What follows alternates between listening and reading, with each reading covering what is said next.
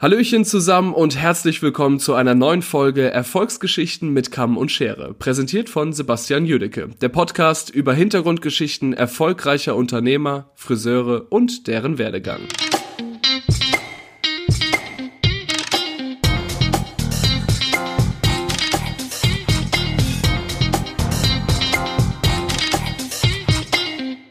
So, schön, dass ihr wieder alle eingeschaltet habt zu einer neuen Folge Erfolgsgeschichten mit Kamm und Schere.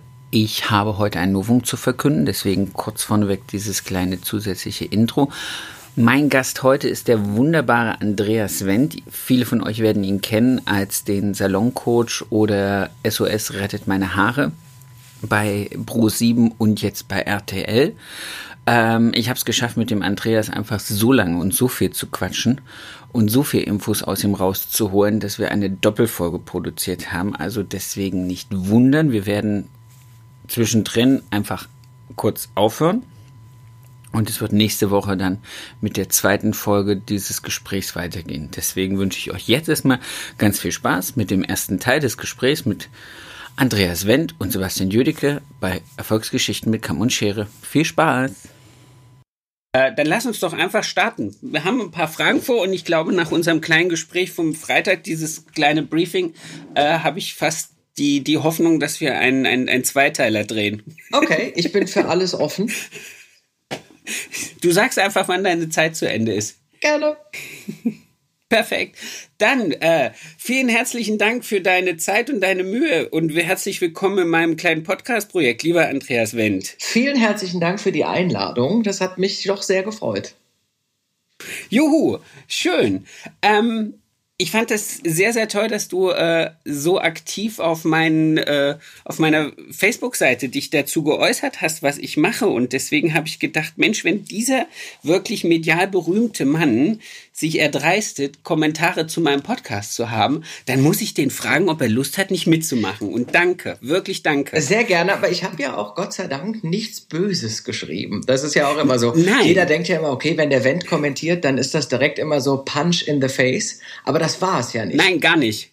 Es war gar nichts. Ich habe mich, ich, es war wirklich so, dass ich so, ich habe es meiner Frau gezeigt und habe gesagt, Schatz, guck mal. Und sie so, ja, wer ist das? Ich so, mal überleg doch mal, du kennst den der ist immer bei Pro7 mit hier Salonretter und so. Ach, der ist, ja, und der schreibt mir, was mache ich jetzt? Soll ich da antworten oder soll ich den Account löschen? Blocken. super. Ich habe mich, Blocken. ich habe mich blockieren. Prominente stalken mich, ich muss das blockieren. Nein, ich freue mich total. Ähm, ich würde gern von dir ein paar Fragen wissen, die ich von allen wissen möchte und dann lass uns einfach mal ein bisschen uns unterhalten über deine ganze Story.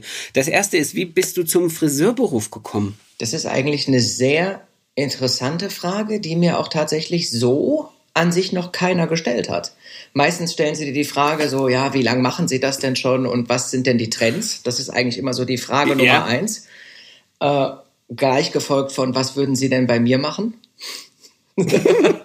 Aber wie bin ich dazu gekommen, ist tatsächlich eine sehr interessante Frage. Das war 2003, 2004, als ich ähm, mich selber mal in der Situation befand, dass ich zum Friseur gehen wollte und um 18 Uhr war alles zu. Und ich war damals okay. so in meiner Jugend, kann man ja wirklich sagen, jemand, der gerne auch mal spät unterwegs war, der dann irgendwie abends um sieben auf die Idee kam oder um acht, Mensch, jetzt muss mal irgendwie was veranstaltet werden. Und dann gab es keine Friseursalons, die offen hatten, weil da war es noch so, 2000 rum, dass eben immer so 18, 19 Uhr finito war.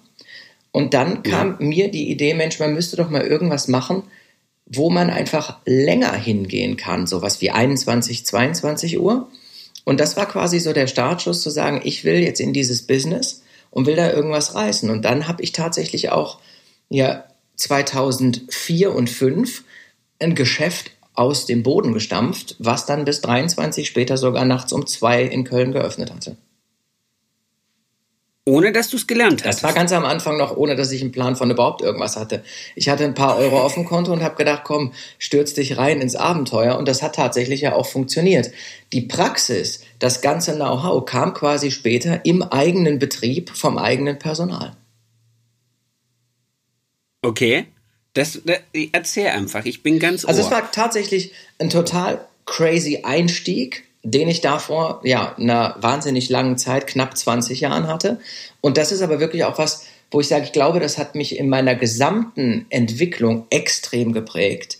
Wenn du im Endeffekt mit einem Projekt startest, nicht wirklich Plan hast, blind, im Endeffekt war ich so der Einäugige unter den Blinden, kannst du eigentlich sagen. Hab so ein bisschen Sachen ja. immer wieder rausgefunden und gedacht, gut, mach das lieber so, mach das lieber so.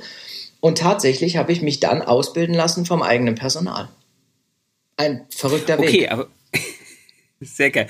Aber du hattest vorneweg ein, jetzt ganz blöd gefragt, du hast einen Schulabschluss? Ja, ja, natürlich. Nein, ich habe einen Schulabschluss und auch eine kaufmännische Ausbildung. Das war natürlich, das war alles davor. Und dann kam es ja. eben, dass ich gesagt habe, so, das ist mir alles langweilig. So Marketing und so ist sicherlich ganz nett, kann man auch sicherlich später noch mal gebrauchen, aber ist jetzt nicht ja. das, wo ich alt werden will. 100 Jahre am Schreibtisch. Cool. War mir irgendwie zu trocken. Und ja, das glaube ich gerne. Ähm, auf der anderen Seite ist es was, womit man heute, glaube ich, ganz gut das Know-how mit einbeziehen kann. Also in seinem klassischen Friseursalon, da kommen wir ja noch später, das hast du ja alles so im, im Moment nicht. Ähm okay, das heißt, dein, dein Friseurmeister, den du eingestellt hast, um dass der Laden laufen darf, hat dann gesagt, so, Minjung, damit du weißt, wovon wir reden, ab in den Popokopf. Ja, so war es tatsächlich. Und das ist dann auch, es, es war, im Grunde war es strange, weil ich habe mich nie für Schneiden von Haaren interessiert. Das war was, was mich abgeturnt hat. Ich weiß nicht warum. Echt? Hat mich abgeturnt. Okay. Und das ist was, wo ich auch immer gesagt habe, ich ziehe den Hut davor, wenn jemand wirklich 20 oder 10 Leuten am Tag die Haare schneidet. Das war was, das hat mich nicht geflasht irgendwie. Ich war so der Typ, der gesagt hat, ey, mich interessiert unfassbar die Farbe dieses farbliche okay. Gestalten, das war für mich so das, wo ich gesagt habe, da will ich hin. Das war von Anfang an der Fokus, wo ich gesagt habe, das ist mein Zuhause. Farben, Koloration. Veränderungen, Koloration. Und dann war für mich auch relativ schnell so klar, mit Blick auf Amerika oder auch mit Blick auf London, ähm, krass, die haben das getrennt. Nicht so wie in Deutschland. Mhm. Das, das ist ja klar, brauche ich, brauche ich dir nicht zu erzählen, aber ne, für jemanden, der nicht aus der Branche kommt, da ist es ja wirklich so, Koloration und Schnitt sind voneinander getrennt. Und das war irgendwie was, das hat mich fasziniert. Warum gibt's das da, aber hier nicht? Weil ich wollte das eine, aber das andere hat mich irgendwie nicht, ge, nicht gebockt. Weißt du, so, nee. Ja. Und da gibt's ja heute viele. Also ich habe auch Auszubildende gehabt, die kannst du wirklich, die kannst du nicht zum, ha zum guten Haareschneider bringen, weil sie einfach entweder nicht das Gespür oder irgendwie wie du äh, einfach auch nicht das, das, den, den Bock drauf haben und andersrum genauso. Es gibt Leute, die wirst du nie dazu bringen, irgendwie äh, die absolut kreativen Koloristen zu sein. Ich bin halte mich auch nicht für einen sehr kreativen Koloristen. Ich halte mich aber eher für so einen für so einen äh, liebevoll leidenschaftlichen Haareschneider. Also ich kann das absolut nachvollziehen. Mir hätte das eine auch gereicht, theoretisch. Das ist was, wo ich auch sage, weißt du, mach doch lieber das, was du gerne machst, mit Herz und vernünftig, als dass du was machst, wo du keinen Bock drauf hast. Weil das, was du nicht mit Herz machst, machst du am Ende auch nicht gut. Ja, weil man sich einfach nur mehr oder minder das, das Nötigste abdrückt, um dahin zu kommen, was man braucht. Ja, weil die Leidenschaft, also man, weißt du, ich sage immer, Leidenschaft ist ja was, das du was gerne machst. Es soll ja nicht sein, was dir ja. Leiden schafft. Weißt du, was ich meine? Und ich hätte genau. gelitten, hätte ich jeden Tag das machen müssen, was ich nicht will. Und das war auch damals ein großes Thema wenn ich mich mit Leuten unterhalten habe, zum Beispiel von der Handwerkskammer oder von Innungen, und ich habe gesagt, warum haben wir es in Deutschland nicht so, wie es eigentlich sinnvoll wäre? Beispielsweise Barbering ist jetzt ein Riesenthema, war vor 20 Jahren nicht das Riesenthema. Aber wenn ja. ich mir angucke, wie es heute ist, dann kann man eigentlich schon fast sagen, Barber ist ein eigenes Berufsbild. Der Barber ja. ist ein eigener ein eigenes Ding. Da geht's um Bärte, da geht's um Hautpflege bei Männern, da geht's um die Haare bei Männern. Das ist ein eigenes Segment, wie früher der Herrenfriseur. Wenn ich mir das genau. angucke, müsste man eigentlich hingehen und sagen, es gibt die Stylisten, also die Styler und Schneider. Es gibt die Koloristen, ja. die vielleicht auch noch Umformungen machen, also ich sage mal die Chemiker im Friseurhandwerk. Ja. Und die Barber. Das müsste man eigentlich in drei unabhängige Berufe aufsplitten, dass auch die Kreativen, die sagen, ich interessiere mich für den Koloristen, aber ich habe auf Haare schneiden keinen Bock. Das sind viele Kreative, die vielleicht den Beruf nicht machen, weil sie sagen, A ist für mich super, aber B gefällt mir leider gar nicht. Ja. Aber da kommt man noch zu, was vielleicht auch verschiedene Verbände dazu ähm, stoppen, zu Innovationen zu kommen. Du hast dann die Ausbildung abgeschlossen, gehe ich mhm. davon aus, und hast dann wie lange den Salon noch betrieben oder wie, wie ging es dann weiter? Tatsächlich äh, gab es diese Salonaktivität bis ins Jahr 2008. Dann äh, okay. bin ich hingegangen, habe gesagt, gut, das war dann relativ zeitgleich auch mit dieser ganzen Fernsehaktivität, die ja dann äh, nach und nach aufploppte, sodass dieses Business bis 2008 noch war und dann kam halt 2007, 2008 der komplette Wechsel, so dass ich 2009 mit einem anderen Geschäft komplett auf einem anderen Stand angefangen habe, was Neues zu machen. Okay, dann, dann erzähl mal, wie das kam, dass das Fernsehen zu dir kam. Also wie, wie wird man entdeckt fürs Fernsehen? Das interessiert wahrscheinlich da draußen ganz viele Azubis, die jetzt sagen, oh, jetzt haben wir den mal und können den zuhören. Wie wird man Medienstar? Ich glaube, diese Geschichte, wie kommt man ins Fernsehen, war in meinem Fall so wie man das eigentlich aus diesen typischen Hollywood-Filmen kennt. Ne? Also das war tatsächlich so, dass die Tür im Salon aufging. Dann kam eine Frau rein, die hat sich vorgestellt. Ich dachte zuerst, sie sei da als Kundin, weil es war nicht irgendwie als Gesprächstermin oder sowas angekündigt. Dann okay. ähm, ging es um das Thema Haare. Sie wollte sich auch behandeln lassen. Es ging um, damals nannte man es noch Strähnen. ah.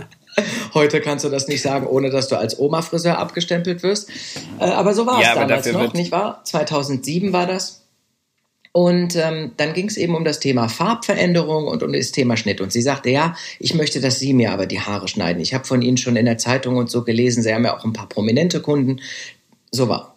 Und ich sage, naja, also schneiden glaube ich nicht, dass sie das wollen, aber den Rest gerne, weil ich sag, das ist nicht mein Segment, ich kümmere mich gerne um den Rest, aber das andere wird von meiner Kollegin dann übernommen. Ja, nee, okay, lange Rede, kurzer Sinn, war dann die Behandlung in vollem Gange und während ich quasi beschäftigt war mit der Farbveränderung, wurden mir immer mehr Fragen gestellt, was ich besonders mag. Und dann hat sie halt immer wieder angemerkt, dass ihr meine große Klappe sehr gut gefällt und diese Schlagfertigkeit und dass ich auf jede Frage irgendwie eine Antwort in zwei Sekunden rausballern kann, ohne nachzudenken. Und am Ende bekam ich die Visitenkarte und wurde gefragt, ob ich Lust hätte, bei einem Fernsehformat mit dabei zu sein, das sich nennt Deine Chance, drei Bewerber, ein Job. Oh, okay. Eine Sendung, wo drei junge Kandidaten gegeneinander antreten, um eine Lehrstelle, einen Praktikumsplatz oder sonst was in einem Betrieb. Das heißt, mein Betrieb sollte quasi derer ja. sein, der dann nach einem Azubi oder Praktikanten sucht und da eben mehrere Tage ah, okay. mit der Kamera begleitet wird. So. Das war dann so das erste Mal, wo ich mir gedacht habe, ja, wollen wir das oder wollen wir das nicht? Ich habe es dann auch tatsächlich zugesagt. Wir haben das dann auch äh, gedreht, kurz darauf, weil eben auch Bewerber da waren, die gesagt haben, ich habe da Bock drauf, ich mache da auch mit. Und ähm, okay. dann wurde es ausgestrahlt. Die Quoten waren gut, die Kommentare waren gut. Und so fragte man mich, wollt ihr nicht das nochmal machen? Noch so, und da habe ich gesagt, naja, also Entschuldigung, ich kann ja nicht 70 Leute nachher einstellen. Wenn das gut läuft, machen wir 100 Folgen. Dann haben wir nachher einen Wohnwagen draußen mit den Leuten, die nicht gebraucht werden. Genau. Tatsächlich habe ich dann gesagt, A ja. Azubi-Lager. Wirklich, weißt du, so ein Wohnmobil, wo die dann alle geparkt werden, bis sie dann dran sind, kannst du natürlich nicht machen. Also habe ich gesagt, gut, wir ja. können das nochmal machen, aber wir müssen dann bitte gucken, dass wir es auf Praktikum reduzieren weil ich kann hier nicht 20 Azubis einsetzen, die dann nachher nicht gebraucht werden. Ja. So. Also haben wir es mit einem Praktikanten nochmal gemacht. Die Quote war wieder gut. Die Feedbacks waren wieder gut. Und ich, das war ja noch eine Zeit, muss man sich einfach auch für die ganz Jungen nochmal vor Augen halten. Wir reden hier über 2007. Das ist 13 Jahre her. Da gab es weder Instagram ja, noch, noch Netflix. Ne? Da lief noch Viva. und da haben die Leute auch noch Fernsehen geguckt, wie die Geisteskranken. Da gab es nicht, ich gucke jetzt im Streaming oder ich mache äh, Binge-Watching oder weiß der Kuckuck, es gab ja. es nicht. Es gab auch keine Friseure, die auf Instagram irgendwelche Stories oder so gepostet haben, weil es gab ja Instagram gar nicht. Ja. Ne? Das ist diese. Ich glaube, Zeit. Facebook war gerade. Facebook ja. war gerade so in the making sozusagen. Ne? Das war zwar in Amerika und so schon groß, aber das ist die Zeit gewesen, wo Social Media in Deutschland sozusagen seinen Rollout hatte, wo man einfach noch in ja. der normalen Welt unterwegs war. Ne? Also da bist du noch Flyer verteilen gegangen oder hast irgendwelche äh, Werbeaktionen in irgendwelchen coolen In-Zeitungen gemacht. Diese Zeit war das. Das muss man, glaube ich, denen, die zuhören, die aus der Baujahr 2000er Reihe sind, sagen, die das noch gar nicht erlebt haben. Die nicht, die nicht mit dem Handy an der Hand auf die Welt gekommen Richtig. sind. Heute ist es doch so, du kommst auf die Welt und das Erste, was du machst, nachdem du rausgeflutscht bist, du postest erstmal, wie deine Geburt war. So ungefähr. Weißt du, damals wurde eine Karte oder ein Zeitungsartikel veröffentlicht. Ja, Hallo Leonie, genau. willkommen auf dieser Welt. Und heute gibt's einen Post. Richtig. Ja, das ist, so, so, so ändert sich das. Aber es macht, macht viele Dinge einfacher und es macht, es lässt viele Dinge natürlich auch wieder äh, verändern. So zum Beispiel auch genau dieses Thema nachmittags halt um 16 Uhr irgendwie äh, vor der Fernsehkiste zu sitzen und ich gehe jetzt mal davon aus, es lief irgendwie, was weiß ich, im, im Nachmittagsprogramm von den äh, privaten Sendern. Ähm, da, da hat man das halt geguckt, wie ich jetzt gerade gesagt habe, da lief Viva noch. Ich bin ein absolutes Viva-Kind. Ähm, da, das, das war so meine Zeit. Heute konsumiere ich Musik auch nicht mehr über äh, klassisch Fernsehen. Deswegen, also, das ist schon, das, das hat dann aber auch eine Tür aufgerissen, die, glaube ich, zu der Zeit anders gar nicht möglich gewesen wäre, bekannt zu werden, oder? Es war tatsächlich so, hätte ich damals Instagram-Star werden wollen, es hätte nicht geklappt, weil es gab Instagram nicht. Also, weißt du, so. Ich hätte die Möglichkeit gehabt, Fernsehen oder als Jamba-Klingelton vielleicht. Stimmt, das, das gab es ja, ja auch noch mit dem Frosch und mit allen. Ähm, nee, tatsächlich gab es, es gab, eigentlich gab es die Möglichkeit, entweder du gehst zu Viva oder MTV, dann wärst du halt ein klassischer Moderator, oder du wärst halt irgendwie durch Zufall irgendwie ins Fernsehen gekommen. Und das war halt bei mir der Fall. Und nach diesen zwei, oder ich glaube, es waren am Ende sogar drei Folgen, Deine Chance, drei Bewerber, ein Job. Die Sendung ich übrigens glaub, ist tatsächlich 2008 auch äh, für den Deutschen Fernsehpreis nominiert worden. Und ähm, dann ging es für mich weiter eben nach dieser Ausstrahlung, dass der Sender Pro7 gesagt hat, ähm, damals noch mit der äh, zuständigen Chefin dort auf diesem Posten, die mich sehr supportet hat, die sagte, weißt du was? Es gibt Neuigkeiten. Wir möchten ganz gerne mit dir ein Format machen, wo wir dich losschicken als Coach weil du Leute begeistern kannst, weil du Leute packen kannst, weil du Leuten mit einfacher Sprache und direkt vom Kopf knallen kannst, was nicht läuft und nicht um heißen Brei drumherum ja. redest. Wir möchten ganz gerne mit dir einen Friseursalon auf Vordermann bringen. Hast du da Bock drauf? Das war noch bevor die ganzen Köche losgeschickt wurden, Restaurants das zu retten. Das war noch ne? bevor diese ganze Wir retten dein Restaurant-Schiene äh, losgegangen war. Dann gab es ja Christian Rach und Steffen Hensler. Das war alles danach. Es ging los mit Hilfe vom Profi bei Sam okay. im Pro7 Mittagsprogramm. Das war dann so ein 20, 15-minütiges Ding oder hat sich das über die Woche aufgestückelt? Nee, das war tatsächlich da so, dass die Sendung Sam ging von 12 bis 14 Uhr jeden Tag auf Pro7 und die Stunde von 13 bis 14 Uhr war immer Hilfe vom Profi mit mir. Also es war eine Stundensendung. Wow. Es war immer eine Stunde ein Friseurgeschäft. Also ich habe diese Friseurläden dann fünf Tage begleitet und äh, das Ganze dann eben fünf Tage für eine Folge. Und das fing halt eigentlich völlig crazy an, dass der Sender sagte, Mensch, wir möchten dich gerne mal in so einen Friseurladen schicken, hast du da Bock drauf? Und dann habe ich mir natürlich als erstes gedacht, ja, okay, gut. Äh, 2007 war ich ja auch noch äh, im Endeffekt jung und habe gedacht, weißt du was, warum nicht? Okay, dann geht's übermorgen los. Also das war tatsächlich schon so vorgeplant, dass man auch schon davon ausging, der wird schon nicht Nein sagen, der Junge. Äh, das wird dann schon funktionieren. So, und dann bin ich äh, losgeschickt worden für diese Produktion und habe mir gedacht, okay, was passiert da jetzt? Was kommt da auf mich zu? Wie, was mache ich jetzt und wie und was? Und dann habe ich halt mit der Redaktion, mit der ähm, zuständigen Kollegin in der Redaktion gesprochen und die hat mich halt auf den neuesten Stand gebracht, wie das läuft. Naja, und dann haben wir die erste Folge aufgezeichnet. Die wurde als Pilot ausgestrahlt. Die ist bei den Zuschauern sehr gut angekommen. Und so ging das immer weiter, immer weiter, immer weiter. Irgendwann habe ich 20 Tage im Monat vor der Kamera gestanden. Ich habe von montags bis freitags gedreht Beispiel eine Woche aus dem Jahr 2009 kann ich da mal zusammenfassen. Ich bin montags auf den Dreh gefahren nach Erfurt. Morgens früh um 4 Uhr, glaube ich, ging's los. Dann habe ich gedreht. Montag, Dienstag, Mittwoch, Donnerstag, Freitag. Dann bin ich okay. Samstag nach Hause gefahren, weil es Freitag spät wurde. Dann war ich Samstag zu Hause, habe Wäsche gewaschen und bin Sonntag weitergefahren nach Hamburg, weil ich Montag wieder gedreht habe. Okay, aber ihr habt dann, ihr habt dann auch wirklich, äh, ihr seid dann im Salon fünf Tage auch aktiv vor Ort gewesen. Also du hast den, die Saloninhaber mit ihrem Team dann auch wirklich fünf Tage lang während der Arbeit mit Kamerateam und Producer und allem begleitet und hast dann auch gesehen, was können die, was können die ja. nicht.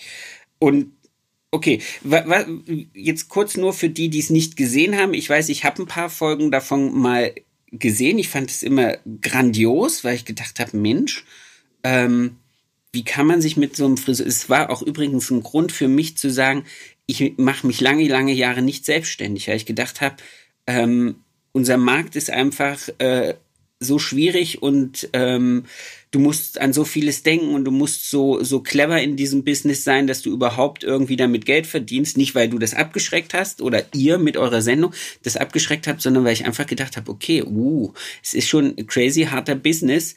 Ähm, wie, wie lief so ein, wie lief so ein, so ein, so ein Begleiten und so ein Coachen? Also wie, wie, wie ist das für die Leute, die es nicht gesehen haben? Also es ist eigentlich relativ einfach zu erklären. Es ging los, dass die Salons sich selber bei der Produktionsfirma gemeldet haben und gesagt haben, wir bräuchten Support. Wir haben hier und da Probleme. Dann haben die geschildert, was genau nicht läuft, ob das finanzielle Probleme sind oder Kundengewinnungsprobleme oder Personalprobleme, weil oft gab es auch Reibereien im Team, dass einfach die Chefs ja. mal wissen wollten, wieso ist da so eine Unehrlichkeit oder so eine Frustration in der Belegschaft. Und dann haben die sich beworben. Dann habe ich ein Kurzexposé vom Salon gesehen. Das war meistens so eine DIN A4-Seite mit drei, vier Fotos. Und dann bin ich angereist, habe den Salon besucht, habe die Personen kennengelernt. Der erste Tag war meistens so strukturiert, dass ich mir erstmal die Leute alle angeschaut habe, ein bisschen bei der Arbeit zugeguckt habe, Gespräche geführt habe über das, wo liegt das Problem oder was glaubt ihr, was hier nicht läuft. Der zweite Schritt okay. war ein Einblick in die Finanzen. Ich habe mir also die kompletten BWAs zeigen lassen, habe mir angeguckt, wo liegen eventuell hohe Kostenpunkte, wo drückt der Schuh vielleicht finanziell, was kann man eventuell sparen, was muss man vielleicht noch investieren. Und dann ja. war eigentlich, kann man sagen, Tag zwei schon ein Problemlösungstag, wo dann auch meistens, wenn es optisch Probleme gab, die Renovierungsarbeiten begonnen haben. Also da wurden dann wirklich auch Handwerker an den Start gebracht, äh, Sachen entfernt, rausgeschmissen. Tag drei war meist, dass wir dann gesagt haben, wir gehen zur Werbeagentur und machen uns auf, neue Möbel besorgen. Tag vier waren dann noch irgendwelche Teambildungsmaßnahmen oder Umstrukturierungen, Seminare oder dergleichen. Und Tag fünf kann man sagen, war dann, wir machen im Salon alles im Endeffekt im Feinschliff, kümmern uns darum, dass die neue Werbung angebracht wird und starten dann mit einer kleinen Mini-Eröffnungsfeier und gucken, wie äh, sieht es dann aus, wie läuft es in Zukunft. Okay, und äh, jetzt mal seminartechnisch, wenn es jetzt an, an, an handwerklichen äh, Un Unvermögen, nennen wir es mal so, gelegen hat? Wie, wie hast du es hingekriegt, dass die in einer Woche dann äh, gecoacht wurden? Also wir haben es zum Beispiel einmal gehabt in, äh, in der Sendung, dass wir, weil die Zeit nicht war, fünf Stunden mit dem Auto zu fahren zu einer Seminarstelle, sind wir beispielsweise mit einem Privatjet vom Flughafen, von einem kleinen Privatflughafen nach Frankfurt geflogen und haben die dann bei Vidal Sassoon in eine Privatschulung in einen zweitägigen Workshop gegeben von jeweils zehn Stunden. Wow. Da wird man aber schön geschliffen. Das war äh, auch, also für mich war das eigentlich, für die, für, die, für die Salons war das ein Traum. Ich bin mit der Saloninhaberin geflogen in dieser kleinen Cessna und es war für mich eine Katastrophe, weil ich habe dieses Flugzeug nur gesehen, habe gedacht, ach du Scheiße, das ist so klein, da kann nicht mal eine Flugbegleiterin drin laufen. So tief ist dieses Ding, geschweige denn, dass es keine Flugbegleiter in so kleinen Maschinen gibt. Dass ich eingestiegen bin und nur gedacht habe, als ich den Kofferraum sah in diesem Flugzeug mit so einem gespannten Netz, ja Lev Wir Marie, werden alle sterben. Das war's. Wenn das Ding runterfällt, da hast du nicht mal mehr Zeit, Tschüss zu sagen. Weil das, äh, das war unfassbar. Aber das waren Erfahrungen, okay. weißt du, wo ich sage, das sind Erfahrungen gewesen, die du nicht einfach so machen kannst, die einfach irgendwie mich aber auch in gewisser Weise geprägt haben, weil ich habe so viele Einflüsse in dieser Arbeit bekommen, dass ich einfach gesagt habe, es hat mich jede Sendung, jeder Salon und jedes Problem der Inhaber hat mich emotional getroffen, hat mich in gewisser Weise geformt und hat mich zu dem gemacht, was ich heute bin. Weil man darf eins nicht vergessen. Viele sagen, ach, der hat doch mal hier so Friseurläden. Ja, aber die wenigsten wissen, dass es am Ende 90 gewesen sind. Du hattest 90 Salons. Die ich gecoacht habe fürs Fernsehen, ja. 90? Ja. Alter Falter. okay. Und das ist halt das, was Das man immer wieder vergisst. Die Sendung lief von 2007 bis 2012 fast ununterbrochen. Das sind fünf. Dann war es pausiert, dann ging es wieder los.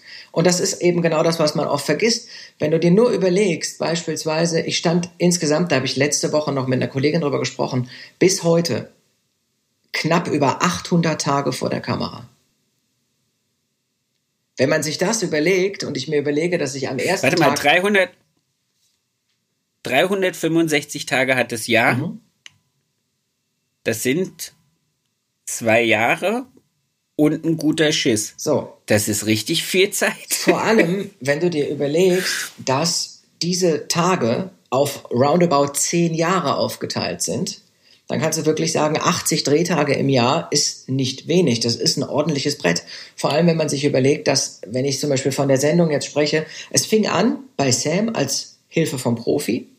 Dann wurde es Wendt, der Salonretter. Das war dann ja der Moment, wo die Quoten im Mittagsmagazin so gut waren, dass man gesagt hat, weißt du was, wir heben das Ding jetzt aus dem Mittagsmagazin raus auf einen eigenen Sendeplatz.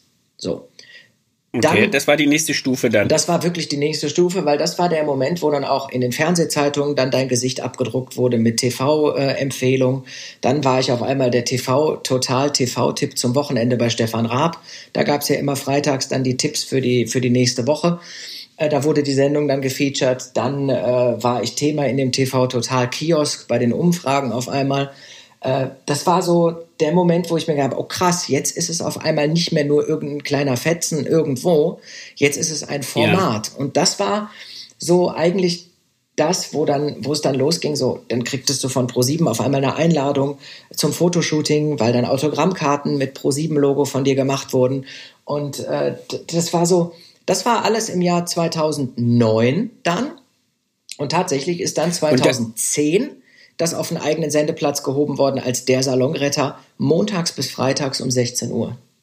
Und du hast aber in der Zeit dann aber den Salon abgegeben gehabt, wo du, wo du aufgemacht hattest. Oder lief der noch weiter unter, unter deinem Namen, aber ohne deine Führung? Tatsächlich war der Salon Herr bei Andreas Wendt in Köln bis 2012 noch unter meiner Führung. Das heißt, ich habe trotz der oder gerade aufgrund der Fernsehsendung immer noch im Salon Anwesenheit gezeigt. Das heißt, ich war tatsächlich in drehfreien Wochen oder in Urlaubswochen, wo eben dann Sommerpause war oder Winterpause, Ja. da war ich tatsächlich im Salon und habe dann mich den Kunden auch gezeigt, weil die Leute natürlich auch verlangt haben, dass wenn du in der Öffentlichkeit stehst, dass du auch für die mal greifbar bist, dass du mal äh, zumindest die Haare dir anguckst oder sagst, sie sind besonders schön oder eben nicht, dass du halt offen sagst, was, was die Kunden hören wollen. Und das ist aber auch, glaube ich, einer der Punkte gewesen, warum die Kunden dieses Format gemocht haben oder warum sie zu mir gekommen sind.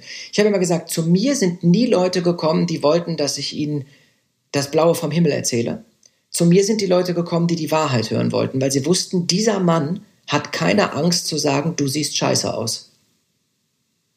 Ja, das ist Ja, heutzutage das- viel das- wert, weil angelogen wirst du an jeder Ecke für umsonst. Dann ging's weiter. Dann ging's weiter mit, äh, wa- wa- was, was kam dann? Dann Also habe ich den Rentenantrag ausgefüllt. Nein. Dann, dann habe ich, dann habe ich alles verkauft. Seitdem bin ich glücklich auf meiner Insel. Ja. Sehr schön. Schön wär's. Schön wär's. Ja, es sind ja noch ein paar Tage bis dahin. Nein, ich habe ein paar Inseln, deswegen, das macht's ja schwer. Nein, Ach so, du natürlich hast nicht. das Problem, dass du so hin und her switchen musst. Genau. Mein Gott, ich, ich habe hier nur fünf Nee, Zimmer. nee, Inseln habe ich höchstens dann, wenn der Maulwurf im Garten wieder ausflippt und überall so Erdhügel hinschmeißt. Sehr schön, sehr, sehr schön. Okay, 90 Salons, 80 Tage pro Jahr vor, vor der Kamera. Wie ging es dann weiter? Ich glaub sogar- Weil es gibt ja, es gibt, Ich, ich glaube sogar, dass es mehr als 80 Tage waren, wenn man es runterbricht, weil es war ja nicht durchgehend. Aber es war auf jeden Fall, ich weiß, die Zeit vom Salonretter war super anstrengend, weil es fing mit ein, zwei Salons an und irgendwann kam wirklich dieser wöchentliche Rhythmus, dass ich nur noch unterwegs war, um irgendwelche Friseurläden äh, wieder auf Vordermann zu bringen.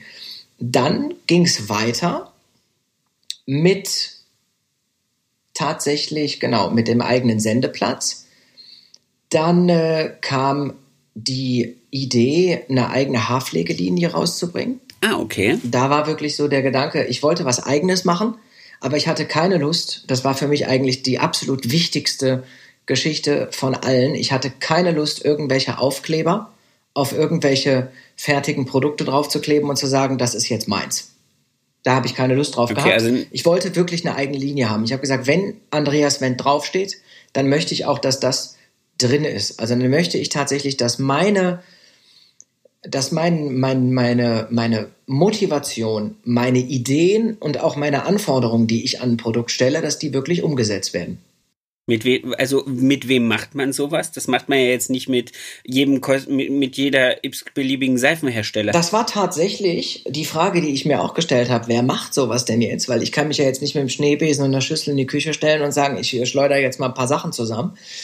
Ähm, es war zu der Zeit so, dass ich äh, mit einem sehr großen Home-Shopping-Kanal in Deutschland in Verhandlungen stand, das Gesicht einer sehr bekannten Haarpflegelinie zu werden für einen der größten Kosmetikhersteller der Welt aus Paris. Okay.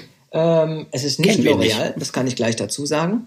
Es ist ah, sondern okay. eine sehr andere große Kosmetikfirma. Und ähm, für mich war dieses Angebot unfassbar, weil es halt wirklich krass war, was ich für Möglichkeiten dazu gehabt hätte. Da wären inklusive gewesen zahlreiche Workshops in den USA, in New York, da wären bei gewesen Arbeiten für die New York Fashion Week etc. Das war natürlich ein verlockendes Angebot für einen jungen Mann, Mitte 20, ja, zu sagen, ey, da geht richtig was. Aber ich habe von einer sehr, sehr guten Freundin von mir, die Schauspielerin Barbara Schöne, die ist ja über 70 und war in den 70ern die meistbeschäftigte Frau im deutschen Fernsehen. Die ist so meine Mentorin und hat gesagt, weißt du, Andreas, im Leben ist eins wichtig, du musst nicht jeden Pokal mitnehmen, und es bringt auch nichts, wenn du am Ende sagen kannst, ich habe mir eine Kerbe in den Gürtel gemacht. Du musst einfach Nein sagen, wenn du meinst, dass es nicht das Richtige ist. Und diesen Rat habe ich befolgt und habe dieser wirklich großen Firma und diesem wirklich auch großen Angebot mit einem sechsstelligen Honorar, also das ist ja auch nichts, was man mal eben dann einfach so abwinkt, aber ich habe dieses nee, Angebot abgelehnt. Ich habe gesagt, nein, ich möchte das nicht machen. Ich möchte was anderes machen.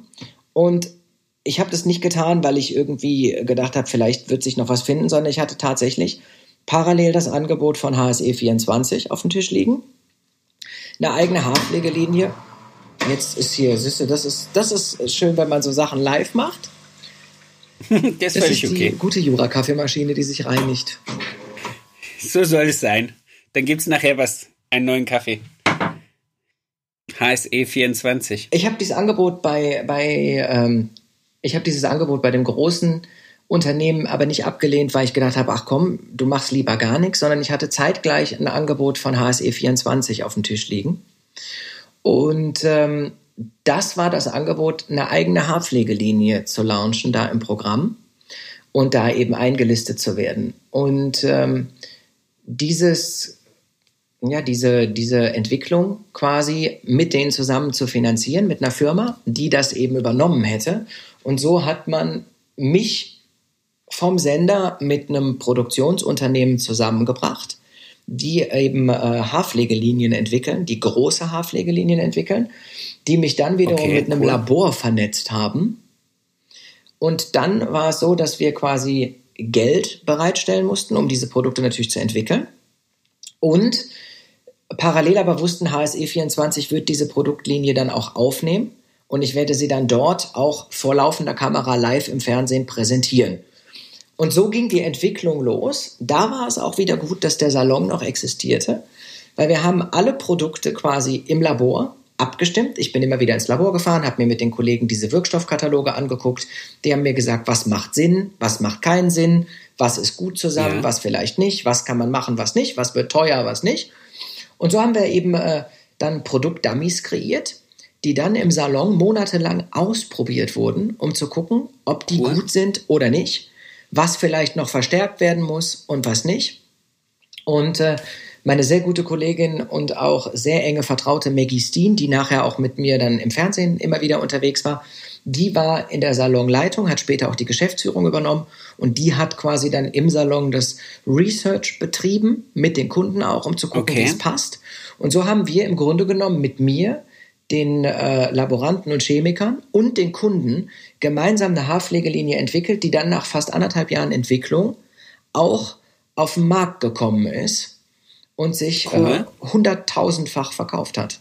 Also das war tatsächlich ein sehr erfolgreicher Start. Wir waren vor, vor der ersten Live-Sendung nur durchs Kundenmagazin ausverkauft, haben dann nachproduziert und sind dann äh, eben mit drei oder vier Live-Shows im Januar da auf Sendung gegangen und haben da wirklich einige tausend Flaschen in der Stunde verkauft. Absurd. Absurd. Dass das heute auch noch funktioniert, das ist was, was ich zum Beispiel nicht nachvollziehen kann, dass, dass diese ganzen äh, Shopping-Sender, ähm, die es da ja derer viele gibt, dass das immer noch so läuft. Dass, was weiß ich, Hersteller von Glätteisen und Föhnen, Hersteller von großer Kosmetik, äh, Modegurus da wirklich mitten in der Nacht stehen, irgendwas bei 1 Uhr und die Leute per Telefon anrufen und die Sachen wegkaufen. Es ist mir, es ist mir nicht nachvollziehbar, dass das wirklich noch so funktioniert. Doch, das ist tatsächlich ein, ein extremer Markt und äh, ich habe halt das große Glück gehabt, dass ich ähm, durch eben HSE24 und auch durch Verbindungen meiner Marke mit eben äh, verschiedenen anderen, dass ich das große Glück hatte, dass ich immer wieder auch Coachings hatte von Judith Williams beispielsweise, die ja auch eine absolute Koryphäe ist auf dem, äh, im, im Bereich Home Shopping, eine absolut sensationelle Frau. Und für mich waren das alles so Sachen, die mich doch auch geformt haben, die mir nochmal eine andere Richtung gegeben haben, nochmal einen anderen Schlenk gegeben haben. Aber wenn ich mir heute vorstelle, dass wir mit der Haarpflegelinie innerhalb von einem Jahr einen siebenstelligen Umsatz gemacht haben, dann ist das was, was man erstmal nachmachen muss. Also es war wirklich nicht zu glauben, dass das so krass, Krass. funktioniert. Das hätte ich nicht gedacht. Wie viele Referenzen haben deine Sachen? Wie meinst du? Referenzen?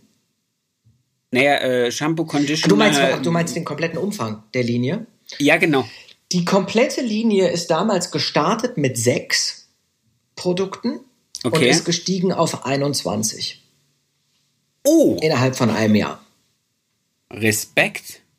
Ja, das war so die Entwicklung. Cool. 21 Produkte gibt es insgesamt in der Linie. Und es gibt die, lass mich ganz kurz überlegen, die Volumenlinie, die Repair, Anti-Aging, Moisture und Styling. Fünf Linien insgesamt gibt es verschiedene. Respekt. Wow. Das ist jetzt das dritte Standbein, was ich jetzt so habe. Salon, erste Show, Pro 7, Styling-Marke. Dann kommt ja der Punkt, dass du mir erzählt hast, Producer, eigene Sendung, journalistisch vorbereiten, arbeiten, die Sachen. kam- Erzähl dazu was. Genau, es kam, und das ist eigentlich so der Punkt, an dem sich ganz vieles geändert hat.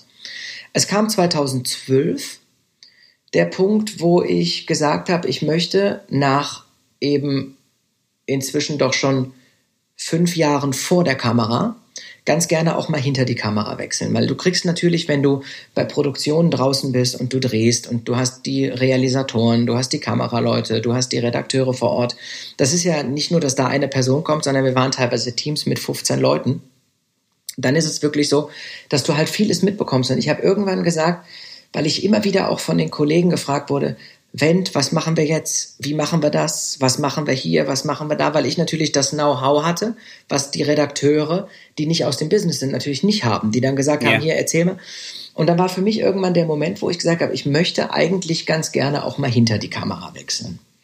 Und dann war es so, dass ich mit dem äh, Fernsehsender RTL Luxemburg, also quasi dem, dem, dem Ursprung von RTL in Luxemburg, Kontakt hatte und man mir angeboten hat, eine Sendung im luxemburgischen Fernsehen zu machen bei RTL. Und zwar eben meine Sendung Neue Wand am Wendt, also Neuer Wind mit Wendt auf Deutsch. Ähm, den Salonretter quasi als Auslands Import, Export, also quasi aus Deutschland ins Ausland zu bringen und dann dort aufzulegen. Und das war für mich so der Anreiz zu sagen, ey, das finde ich cool, eine Sendung im Ja. Ausland zu moderieren. Und das war eben aber damit verbunden, dass ich es auch produziere. So. Und so habe ich dann 2012 die Entscheidung getroffen, aus Deutschland zu verschwinden, nach Luxemburg Okay. zu ziehen, weil ich habe gesagt, entweder mache ich es ganz oder ich mache es gar nicht.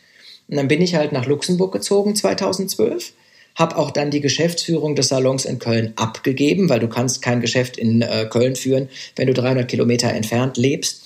Zumindest nicht Ja. ein solches Geschäft, wo du eben auch anwesend sein musst als, als Gesicht der Marke. Ähm, habe mich dann 2012 eben aus Köln verabschiedet, bin nach Luxemburg gegangen und habe dort dann für den Sender RTL in Luxemburg diese Sendung moderiert und dann auch angefangen, die Sendung zu produzieren. Und weil mir das aber nicht gereicht hat, habe ich dann noch von 2012 bis 2014 ein zweijähriges Volontariat gemacht, um eben in Sachen Journalismus auch nicht nur dazustehen und sagen, ich kann jetzt moderieren, sondern um wirklich von A bis Z die komplette Produktionsseite auch quasi aufzusaugen und zu sagen, ich weiß, wie man Reportagen macht, ich weiß, wie man Magazinbeiträge macht, ich weiß, wie man Dokumentation macht, ich weiß, wie man Interviews führt, wie man recherchiert, wie man investigative Sachen macht. Deswegen war mir ein Volontariat ganz wichtig, um einfach zu sagen, ich will diesen journalistischen Beruf kennen und nicht einfach nur ja. da der Friseurvogel sein, der jetzt irgendwie hier noch äh, meint, er könnte auch Fernsehen produzieren. Also es war mir wichtig, okay. dass ich das, wenn, dann vom Fundament auf auch richtig mache. Also so wie du es mit dem Salon gemacht hast, zu sagen, ich bin da drin und dann lerne ich es auch. Genau. Und so war es hier cool. eben auch. Ich habe im Fernsehen ja schon Jahre gearbeitet, aber eben als Moderator und nicht als Macher. Und ich wollte eben ja. zusätzlich zu dieser Moderation oder äh, zu diesem Coaching einfach auch die, die Grundschlüssel sozusagen beherrschen, um dann zu sagen, okay, jetzt weiß ich auch, wie man produziert. Jetzt habe ich ein Standbein, weil man muss sich immer eins im Fernsehen vor Augen halten.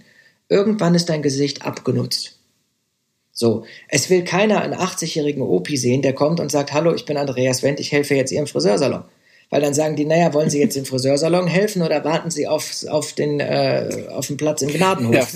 Ja. Ne? Also das ist so, weißt du, was ich ja. meine? Ich, jetzt bin ich vielleicht noch straff, aber auch nicht mehr so straff, wie ich vor zehn Jahren war. Aber das ist in 20 Jahren nicht mehr so. Irgendwann bist du ausgelutscht. Irgendwann ist vorbei dann ist die Geschichte auserzählt, dann bist du weg vom Fenster und dann ist es gut, ja. wenn du einfach dein Know-how und dein Wissen, was du hast, an andere weitergeben kannst. Und ich habe viele junge Friseure gepusht, auch in den letzten zehn Jahren und gesagt, komm, mach mal das, geh mal die Richtung, versuch's mal mit dem, hier, mach mal mit den Influencern, dann wird das auch da gut. Das sind Sachen, die ich immer gemacht habe, die ich auch immer weiterhin machen werde, Leute supporten und Leute nach vorne bringen.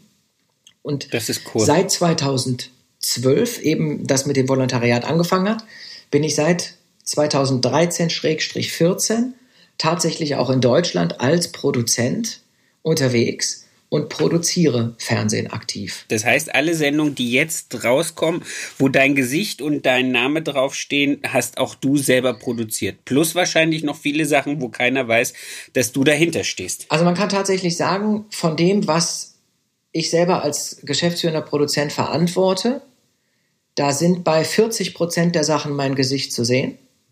Und bei 60 Prozent, also eigentlich bei dem signifikant höheren Teil, siehst du mich überhaupt nicht. Nicht. Ja.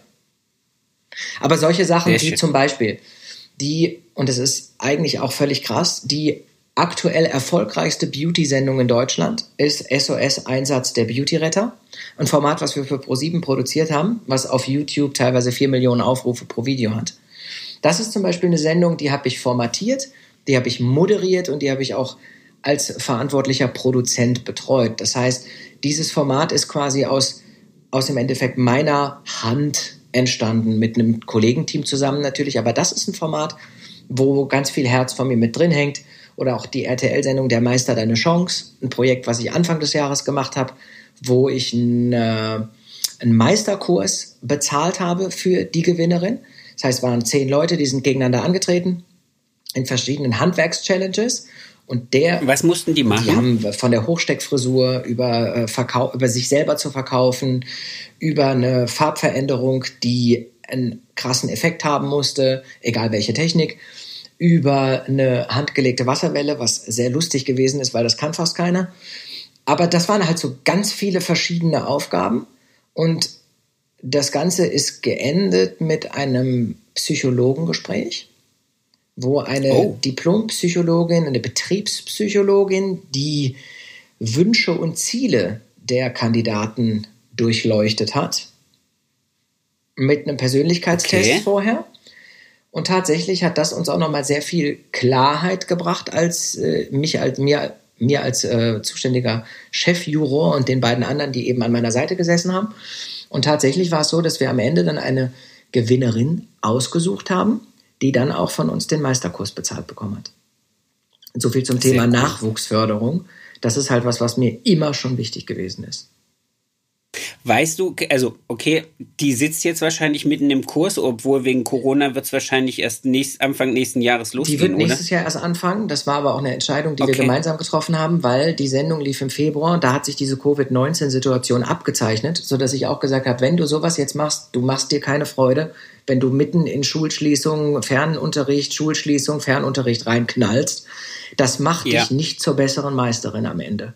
Okay, aber das heißt, du wirst sie dann wahrscheinlich auch nochmal nacharbeiten. Äh, also im, Entschuldigung, wenn ich das so komisch klingt. Ähm, das heißt, ihr werdet dann auch gucken, was passiert mit der jungen Dame, was, wie, wie läuft es mit der Meisterschule und äh, was für eine Karriere entsteht vielleicht auch draus. Ich persönlich bin jemand, der sehr gerne Menschen Langzeit begleitet. Also ich weiß, ich habe das zum Beispiel jetzt gehabt mit Wendt, äh, der Saloncoach auf RTL, wo ich eben als äh, Salonberater wieder im Einsatz gewesen bin. Und da habe ich ein Geschäft gecoacht, 2015 in Duisburg.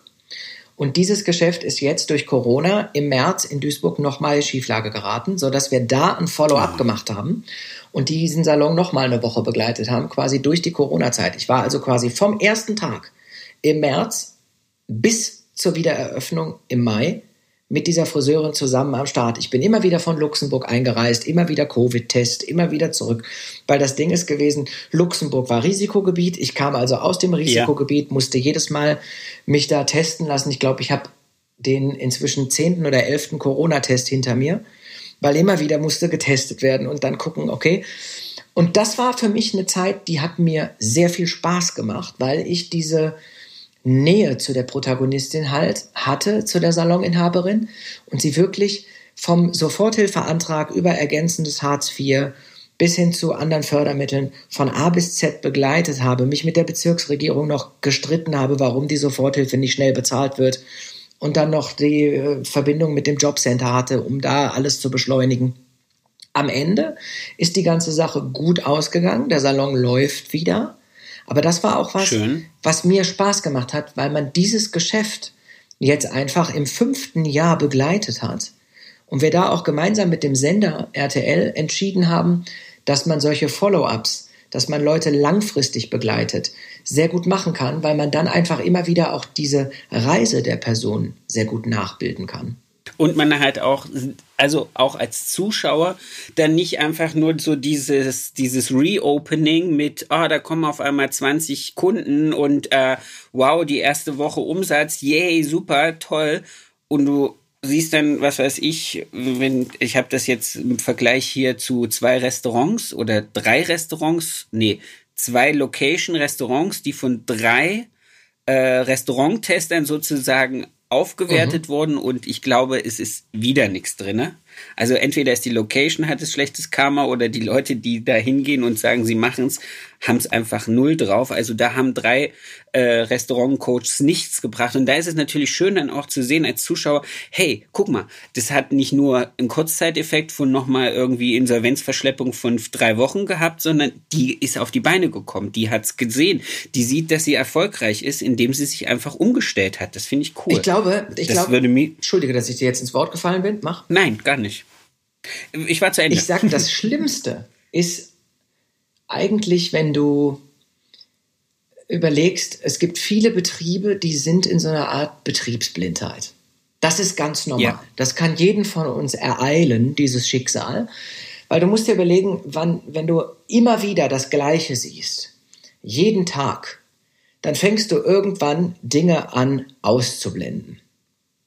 So. Ja, also es ist, es wäre das gleiche, als wenn ich sage, es gibt jetzt jeden Tag Pommes, zehn Jahre lang. Irgendwann hast du nach zwei Wochen spätestens die Schnauze davon voll.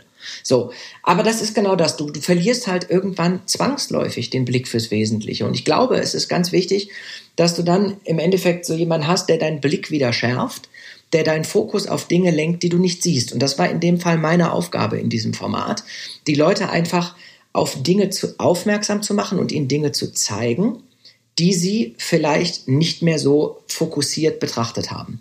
Das war so quasi mein, mein Part. Und es gab natürlich auch Fälle, die es nicht angenommen haben, die gedacht haben, ach, jetzt bin ich mal im Fernsehen, das wird mir viele neue Kunden bringen, ich habe mich gut verkauft und wenn der weg ist, mache ich so weiter Ja. wie vorher.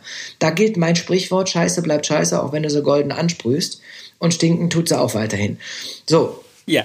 Das ist einfach was, was viele falsch machen, die dann denken, jetzt ist das Fernsehen da, jetzt laufe ich kurz im Fernsehen. Man muss dazu sagen, die Sendung hat im Schnitt eine Million Zuschauer. Das ist natürlich nicht wenig mittags. So. Eine Million Zuschauer. Wir hatten bei der äh, Salon Coach-Geschichte auf RTL jetzt im Juni lief die ja dieses Corona-Special. Da hatten wir im Schnitt 1,1 Millionen Zuschauer. Ja.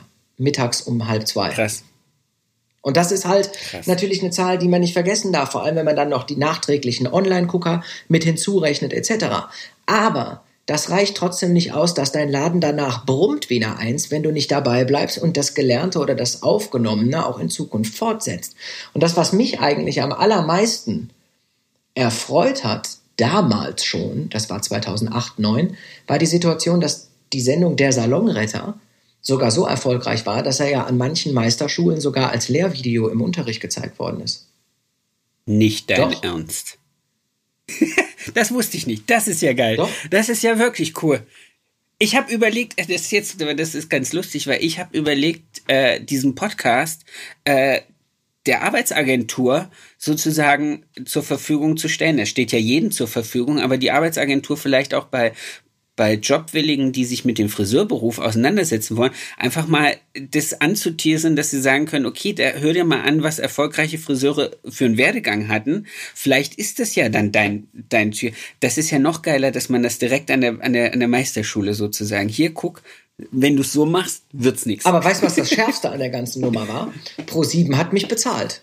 Die Meisterschule hat nichts bezahlt. Das heißt, die haben im Endeffekt die Fernsehsendung ey. benutzt und sich gedacht, ey geil, Gratis-Content, können wir mal schön zeigen, brauchen ja. wir nicht so viel unsere Lehrer ausbilden, schalten die einfach mal auf Play und lassen den Vent erklären, was nicht so gut läuft. Das ist natürlich auch eine, eine Strategie, wie man äh, im Endeffekt äh, da, da was machen kann. Aber was, was mir halt viel Spaß gemacht hat, ist natürlich, dass durch diese mediale Aufmerksamkeit, durch dieses Format sich auch so Möglichkeiten ergaben, wie dass ich zum Beispiel auf der Top Hair ja zweimal auch äh, Vorträge gehalten habe, wo ich gesagt habe, lasst uns das gerne machen. Einmal habe ich über das Thema gesprochen, wie verkaufe ich mich selbst, weil das ist das Allerwichtigste in dem Business. Nur wenn du dich verkaufst, ja. dann äh, kannst du im Endeffekt auch deine Leistung verkaufen. Und da gibt's, ich habe halt immer mit, mit Sprüchen die Leute abgeholt, weißt du. Ich bin nicht der Typ, der sich dann dahin stellt in einem Anzug und dann irgendwie sich verkleidet, weißt du, so wie beim Karneval. Ich bin, ich bin ich und wenn ich das Gefühl habe, ich muss heute ein T-Shirt tragen, dann trage ich heute ein T-Shirt. Und dann ist mir das auch egal, was die anderen denken, wem es nicht passt, kann ja den Raum verlassen. Ist ja kein Problem. So, und ich stand also auf dieser Bühne und äh, dann habe ich halt meinen Vortrag gehalten und ich habe auch die Leute, die dann da am Handy saßen, angesprochen, habe gesagt, na, Frau in Reihe 1 mit dem Telefon, ist gerade der Twitter-Post wichtiger als das aufmerksame Lauschen. Und damit kriegst du halt die Leute dann auch abgeholt. Oder ja. bestes Beispiel war meine, mein Vergleich, das ist so, so ein völliger Klassiker. Da ging es ums Thema Verkaufsgespräch. So. Und dann habe ich halt gesagt, ne, das Wichtigste ist, dass du mit dem Kunden auf Augenhöhe bist. Das ist das Allerwichtigste. Du musst mit dem Kunden auf Augenhöhe sein. Heißt, wenn der Kunde steht, stehst du. Wenn der Kunde sitzt, sitzt du. Und wenn der Kunde liegt, dann hast du was falsch gemacht. So. Weißt du, dann ist, dann ist vorbei. Dann äh, ja. hast du dich falsch verkauft. Aber äh, dann hat er sich. dann hat er das Business verwechselt.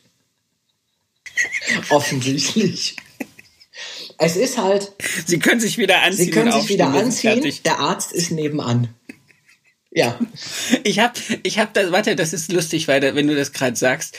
Ähm, neben mir ist jetzt noch für die nächsten paar Wochen Optiker. Der hat jetzt, glaube ich, 50 Jahre den, den, diese Optikergeschäft betrieben. Und du glaubst es nicht, wie oft Leute reinkommen. Also, ist jetzt in den elf Jahren bestimmt sechs, sieben Mal passiert, reinkommen in den Laden, ganz verdutzt gucken, natürlich keine Brille aufhaben und dann so im Raum stehen und sagen, bin ich hier richtig beim Optiker? Und ich dann immer sage, nein, sind Sie nicht, Sie müssen noch eine Tür weiter. Und auf jeden Fall haben Sie schon mal die richtige Entscheidung getroffen, den aufzusuchen. Du, aber das ist, was du gerade sagst, ist der Klassiker. Das ist das Thema Schaufensterwerbung. Das ist eines der größten Probleme, die wir auch in meiner Sendung immer wieder hatten ähm, gerade jetzt wieder zuletzt, wenn du einen Friseursalon hast und du hast dann im Friseursalon im Fenster liegt ein Hundekörbchen beispielsweise und daneben sind trocken, ja, das ist so gewesen, das ist kein Witz. der Hundekorb im Fenster. Mucki muss ja auch bequem liegen, wenn die Sonne scheint. Ja. Und rechts daneben ist dann ein Korb, so ein, so ein Flechtkorb mit Plastikblumen. So. Und dann stehst du als Kunde draußen vorm Fenster und du fragst dich, ist das ein Hundesalon oder ist das der Swingerclub zum wilden Puma? Weil du natürlich erstmal denkst, ja, weil du dir denkst, was ist das für eine geschmacklose Dekoration? Das habe ich so oft gehabt, wo die Schaufenster dekoriert waren wie, wie, wie auf dem Tierfriedhof ein schlechtes Grab. Ist kein Witz. Und dann fragen sie, fragen diese Leute sich aber auch allen Ernstes, und das habe ich live gehabt in einer Folge, ich glaube, das war 2008 mit bei den allerersten Folgen, da stehen wir draußen und ich frage die Inhaberin, was sagen Sie denn zu diesem Schaufenster? Und sie antwortet, also ich finde das toll und Sie? Und ich gucke diese Frau an und sage zu ihr, das ist nicht ihr Ernst. Doch, das hat eine, eine Dekorateurin gemacht und ich habe sie halt gefragt, ob die blind war. Weil so und ob die Geld verlangt hat. Ja, und das, das ist aber auch eine, ein, ein wirklich großes Problem in dieser Branche ist, dass oft die Saloninhaber sich mit ihrem eigenen Geschmack auseinandersetzen. Und der eigene ja. Geschmack hat gar nichts, weder im Schaufenster noch im Betrieb zu suchen. Denn das, was wir im Betrieb haben, ist der Geschmack der Kunden und nicht unser eigener. Ja, aber das ist was schön, dass du sagst. Äh, da habe ich immer mal wieder die Unterhaltung mit meinem Team über den Musikgeschmack, der in unserem Salon läuft. Weil bei uns läuft wirklich nur unterschwellig, meine Mädels nennen es gern Fahrstuhlmusik, aber es läuft wirklich nur unterschwellig äh, Solange-Musik. Ja? Und dann kommen wir immer an die Diskussion, dass die Mädels sagen, ja, wir müssten mal ein bisschen Musik und da mal äh, und mh. Mm. dann sage ich immer, was möchtet ihr denn hören? Ah, ich habe auf meiner Spotify-Playlist hätte ich äh, eine 90er-Sache und so. Das können wir doch mal machen. Das ich, das können wir ähnlich machen wie unseren Casual Friday. Vielleicht einmal im Monat, dass man so einen Ausnahmetag macht, wo man das macht, weil hier ist nichts 90er in dem Laden. Keiner von uns, also bis auf du, ist in den 90ern geboren. ja. ähm, dass kein Kunde kommt wegen 90er Musik, sondern wir sind ja ein, ein Konzept von Tür auf bis Tür wieder zu von außen. Und das muss stimmig sein. Es gibt ganz viele, die das nicht blicken, dass man dann zum Beispiel, wenn man dann SWR 3, Entschuldigung, wenn ich jetzt jetzt so sage, das ist ja kein schlechter Sender, aber mit Nachrichten, mit Werbung, mit allem nebenbei laufen haben, dann erzeuge ich irgendwie einen Bruch in der Wahrnehmung für den Kunden. Ja. Oder? Ja. Also es ist, es ich so werde nie vergessen, und auch das habe ich in der Sendung erlebt. Es musste ja während der Dreharbeiten die Musik abgeschaltet werden, was natürlich was damit zu tun hat, dass wenn wir jetzt dort eine Sendung aufzeichnen und da musst du ja manchmal auch Dinge schneiden. Damit meine ich nicht, dass man Dinge verändert im Schnitt, sondern dass man zum Beispiel, wenn einer jetzt da steht und sagt fünf Minuten nichts und guckt in die Luft, dass man das rausschneidet, weil es interessiert am Ende keinen. Ja. Dann springt aber die Musik wenn du einen Schnitt setzt. Ja. Deshalb wird bei Sendungen die ein Musik Anschlu ausgeschaltet. Äh, ein Anschlusscut. Dann hört sich schlimm ja. an, weil dann singt Boney M und auf einmal geht der Text dann mit Rammstein weiter und das ist natürlich dann nicht nicht kompatibel. Aber auch da habe ich es erlebt, dass ich zum Beispiel, wenn nicht gedreht wurde, wurde dann die Musik wieder angemacht und dann kamen so Sachen wie es ist 13 Uhr. Sie hören Nachrichten. Auf der A3 sind ja, heute Morgen sieben Leute bei einem Verkehrsunfall ums Leben gekommen. Und in Erkenschwick ist bei einem Bombenattentat eine 13-Jährige mit ihrer Mutter vom Fahrrad gerissen worden. Das sind Sachen, die will ich im Friseursalon nicht hören. Warum nicht? Ja. Kann ich erklären. Ich gehe ja zum Friseur und das hat sich in Deutschland in den letzten Jahren wieder gefangen. Es ist in den 2000ern rum das Business unheimlich abgerutscht im Zuge von Geiz ist geil.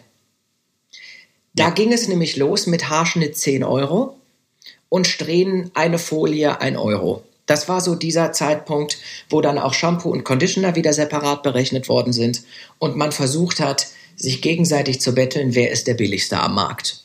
Das war diese ja. Zeit.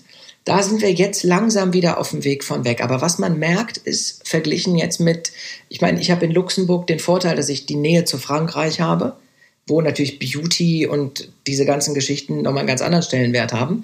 Aber auch hier in Luxemburg hast du es zum Beispiel so. Hier gehen die Frauen zweimal die Woche zum Föhn, weil sie es sich wert sind.